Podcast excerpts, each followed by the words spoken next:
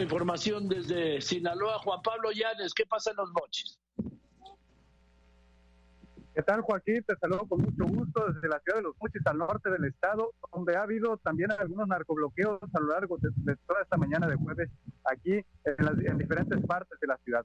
Tres carreteras principales permanecen todavía cerradas, la que conecta la ciudad con el puerto, la que conecta la ciudad con Culiacán y la que conecta Los Mochis con la Sierra de Sinaloa. Vamos a tener los detalles más adelante, Joaquín. Perfecto, gracias, gracias, por tu reporte, Juan Pablo Llanes, allá en Los Mochis.